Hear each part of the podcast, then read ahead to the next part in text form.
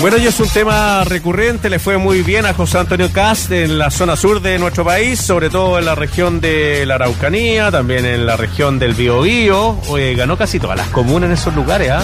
Ni siquiera las, las capitales la ganó en Concepción, parece Boric, y el resto lo ganó ¿Qué pasa? Que eh, tal como ocurrió el 9 de noviembre, eh, hoy el Parlamento tiene que votar la segunda, por segunda vez, eh, si aprueba o rechaza la prórroga del estado de excepción constitucional de zona de emergencia que rige desde el 13 de octubre en las provincias del Biobío y Arauco, esto es en la región de Biobío, y de Mayeco y Cautín en la región de la Araucanía. Estamos con la diputada del Partido Socialista, Emilia Nullado. ¿Cómo le va, diputada? Bienvenida. Vamos a, contactarla, vamos a, a, ver si nos escucha ella. ¿Qué está porque muy, muy como también ella está tomando esta, esta posibilidad de una nueva extensión de este estado de excepción que significa también presencia de militares en el resguardo de la seguridad pública. Sí, yo creo que la, la marcada votación que hubo hacia, hacia quien representa, entre comillas, eh, orden y seguridad que hubo en la zona también es un es decir respecto de qué piensa la, las personas, los habitantes, quienes están ahí, respecto de lo que se necesita, lo que no se necesita. Y la complejidad es cómo tú haces convivir aquello, eh, ojalá sin pasar por encima del Estado de Derecho. Claro. Eh, sin efectivamente dejar de que los poderes hagan lo que tienen que hacer y no concentrando el poder más aún en el, presidente en el presidente y las decisiones y las Fuerzas Armadas. entonces, comprender la necesidad de orden, seguridad, de avanzar en ese lugar con políticas que, que frenen los niveles de violencia a los que muchos están expuestos, pero que al mismo tiempo consideren las comunidades y la violencia que se ejerció históricamente sobre esas comunidades me parece importante. Sí, eh, hay que recordar que se hizo, una, se hizo una consulta ciudadana en la Araucanía, votaron mm. más de 140 mil personas, fue una cuestión a través de internet. Que claro, con todo lo que implica, las brechas digitales y la. Es una zona muy rural también, no, es, no es solo una zona de ciudades donde el 81,56% se pronunció a favor de mantener el Claro, y se puso muy en duda precisamente por las características de la votación, pero por eso apelando a la elección del fin de semana, de alguna forma eh, se transmite el mismo mensaje. Fue una previa. Claro, claro. bueno, conversemos con Emilia Nullao, diputada del Partido Socialista, que parece que ahora sí está el teléfono. ¿Cómo está, diputada? Sí. Hola, ¿cómo le va? Muy bien, aquí estamos, Mari Mari. Mari Mari, em, diputada, cuéntenos eh, primero, ¿cuál es el estado de la discusión en el Congreso respecto de eh, la extensión del estado de excepción en la macrozona sur? Bueno, el debate es que eh, parlamentario del oficialismo le parece que es importante continuar con este estado de excepción de emergencia.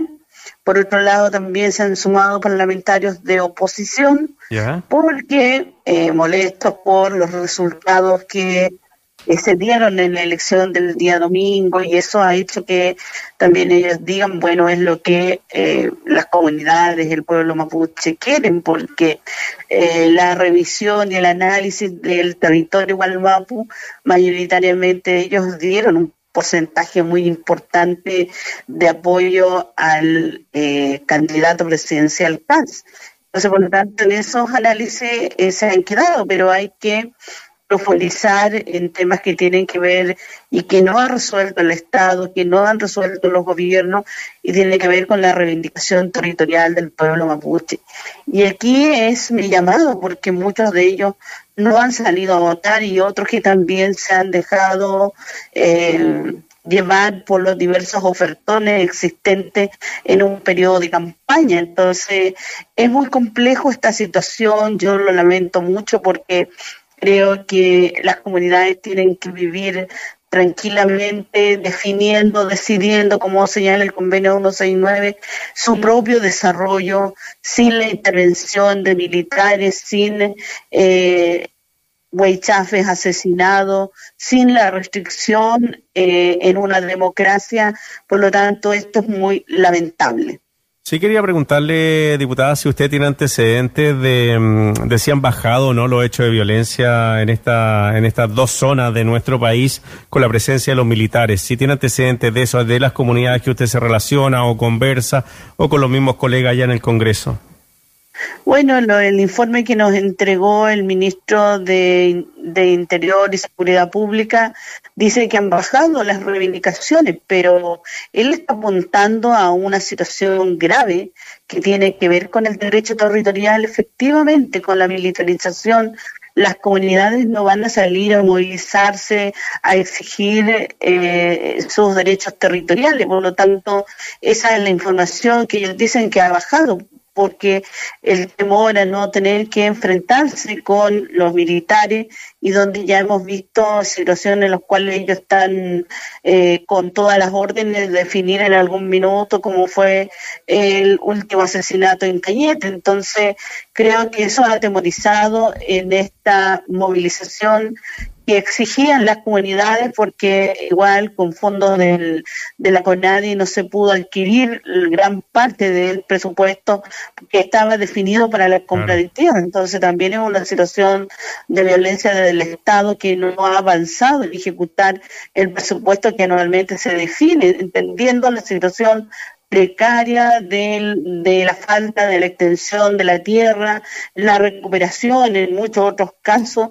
la situación de falta de que el Estado llegue con mayor definición y donde las comunidades puedan definir su propio territorio. Entonces yo creo que también eh, con respecto a mi llamado a los parlamentarios de oposición, es que es un acto de alguna manera de llamar la atención y de protesta. Yo creo y apelo que en esta próxima segunda vuelta, la verdad es que eh, tendrán que inclinarse nuestros votos de nuestros pueblos hacia quienes van a permitir avanzar en los derechos sociales, culturales, territoriales y lingüísticos en, el, en, los derechos colectivos de los pueblos indígenas y en particular del pueblo mapuche, donde debe, haber un entendimiento en la búsqueda de la paz, en revisar la comisión que permita esclarecer la pérdida territorial que muchas veces lo han planteado los dirigentes y que no ha sido escuchado en el Ejecutivo, en este gobierno, pero que también leyes que en el pasado se, se aprobaron en el Congreso y donde permitió gran parte del despojo del territorio a las comunidades. Por lo tanto, es una situación eh, compleja la que estamos viviendo hoy día. Seguramente se va a volver a aprobar el estado de excepción durante estos 15 días más que va a partir del día viernes, eh, donde nuevamente se va a seguir militarizando el territorio Gualmapu, pero con ello no va a resolver la situación de fondo que tiene que ver con la demanda territorial y el avanzar en los derechos a la participación, a la definición en su territorio. Diputada, ¿qué le dice a usted la votación que recibió José Antonio Cast en la zona? Es una eh, situación preocupante yo lo llevo a dos situaciones que eh, hay una gran desinformación en la realidad y también un voto de protesta porque las comunidades no tienen recursos que ejecuten para mejorar sus condiciones de desarrollo.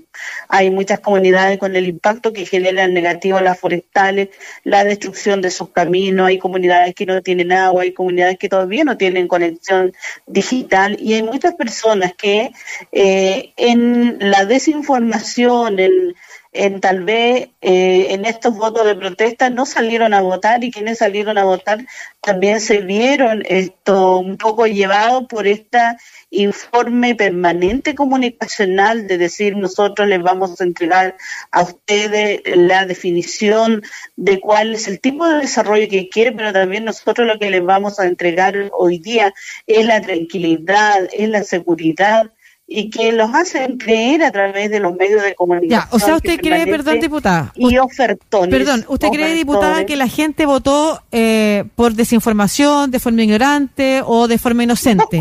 ¿No cree que tienen un mensaje, que están mandando un mensaje? Dos cosas. Es un mensaje permanente y también en municipios que la mayoría son de derecha, donde llegaron con fertilizantes, llegaron con eh, el apoyo para brindarle su, a su, en esta crisis, tan, esta crisis hídrica que se vivió. Entonces fueron entregando mercadería y una serie de cosas que pudimos ver muy cercanamente en muchos municipios que actuaron de tal manera. Y muchos de los recursos que debieron haber sido entregados en los meses de julio, julio, agosto, finalmente terminaron entregándose en este periodo de campaña.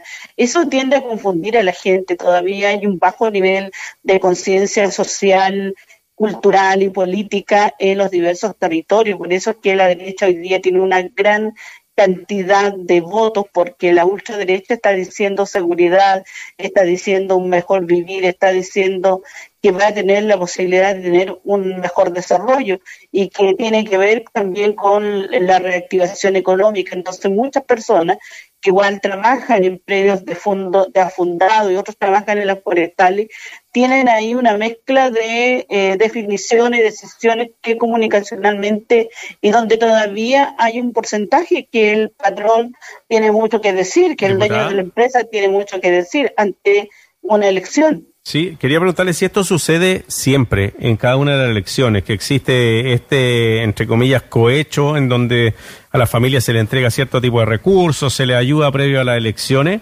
Eh, y, si es así, un gobierno súper desplegado por todo el territorio. Y, ¿Y ustedes lo denunciaron esto al CERVEL o lo denunciaron en alguna parte?